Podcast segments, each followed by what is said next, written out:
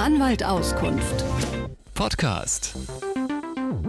Herr Walentowski, wohl dem der Handwerker hat in diesen Zeiten, aber wenn man sie hat, dann ist man nicht im rechtsfreien Raum, sowohl was die Gestaltung des Verhältnisses mit den Handwerkern betrifft, sondern auch das, was die Nachbarn betrifft. Bauen und Sanieren ist für Bauherren ja immer eine Freude, aber für den Nachbarn nicht immer und auf den muss ich eben Rücksicht nehmen. Welche Rechte hat der Nachbar?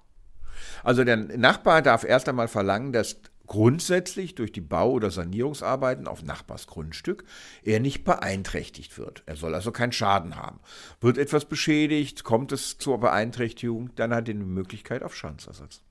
In dem Fall ging es um ein geerbtes Haus. Wie war der Fall genau? Der Verklagte, der hat ein Haus geerbt und wollte das jetzt sanieren.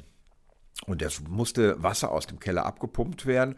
Er hat gedacht, ach nee, da mache ich keine Zuleitung zum Abwasserkanal. Das lasse ich einfach schön auf dem Grundstück versickern und dann ist es weg. Aber Pustekuchen, das Wasser floss über einen Lichtschacht in den Keller des Nachbarn und verursachte dort einen Wasserschaden. Der wollte 6.700 Euro dafür. Der wollte 6.700 Euro Schadensersatz haben. Das waren die Kosten, die eine Fachfirma für die Trocknung und Sanierung und Tralala Ding Dong eben äh, gekostet hätte. Tatsächlich hat er es selber gemacht.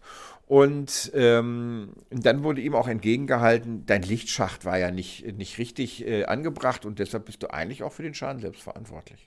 Das Landgericht Osnabrück hat gesagt, du kriegst nur die Hälfte?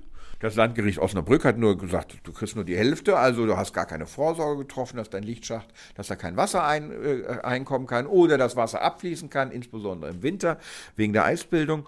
Und außerdem hast du den, den, den, den Schaden ja selber behoben. Was willst du eigentlich so viel Geld?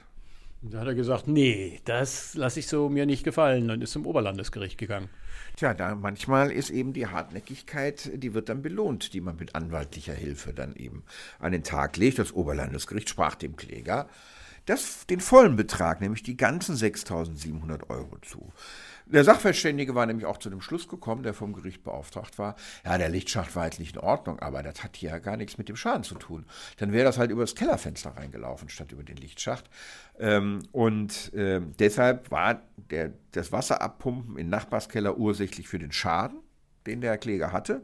Und dann hat das Gericht ganz übrigens gesagt, also der darf wie bei einem Auto, darf der eben auch einen fiktiven Schadensersatz abrechnen, also den fiktiven Schaden, kann er selber beheben, weil, das hat das Gericht ins Stammbuch geschrieben, Schädiger sollen nicht davon profitieren, wenn ein Geschädigter einen Schaden selbst beseitigt.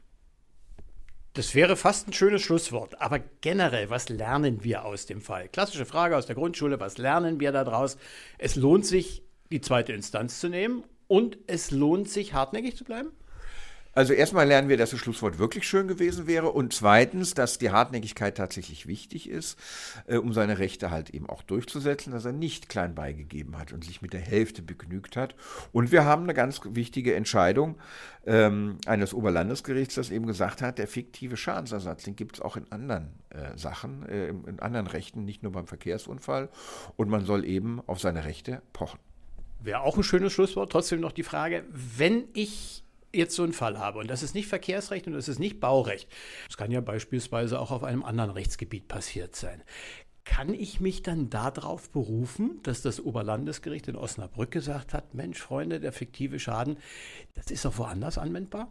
Wir kennen den fiktiven Schadensersatz auch, beispielsweise jeder kennt das Wasserschaden. Hatte ich selber, der Nachbar duscht, obwohl die Kachel gesprungen ist, das Wasser läuft runter, es läuft mir an der Wand entlang und ich habe Wasserflecken. Jetzt kann ich selber drüber malen oder eine Firma beauftragen. Eine Firma kostet halt Summe X äh, und ich habe selber gemalert, aber man hat den Anspruch auf die Summe X der Fachfirma, weil man eben äh, den Schaden einfach hatte. Und ich habe es vielleicht auch nicht fachgerecht ausgeführt, ist ja mein eigenes Risiko.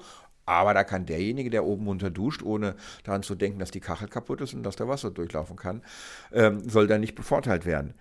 Klar gelten die Oberlandesgerichtssprüche erstmal so ein bisschen so, sind Orientierungsschnuren generell. Also man kann diese Entscheidung wirklich als Orientierungsschnur nehmen. Aber natürlich können andere Oberlandesgerichte anders entscheiden. Aber die Sache ist eigentlich relativ klar. Der Schädiger wird nicht besser dadurch gestellt, dass man den Schaden selber behebt, sondern muss die Kosten einer Fachfirma bezahlen. Anwalt Auskunft. Podcast.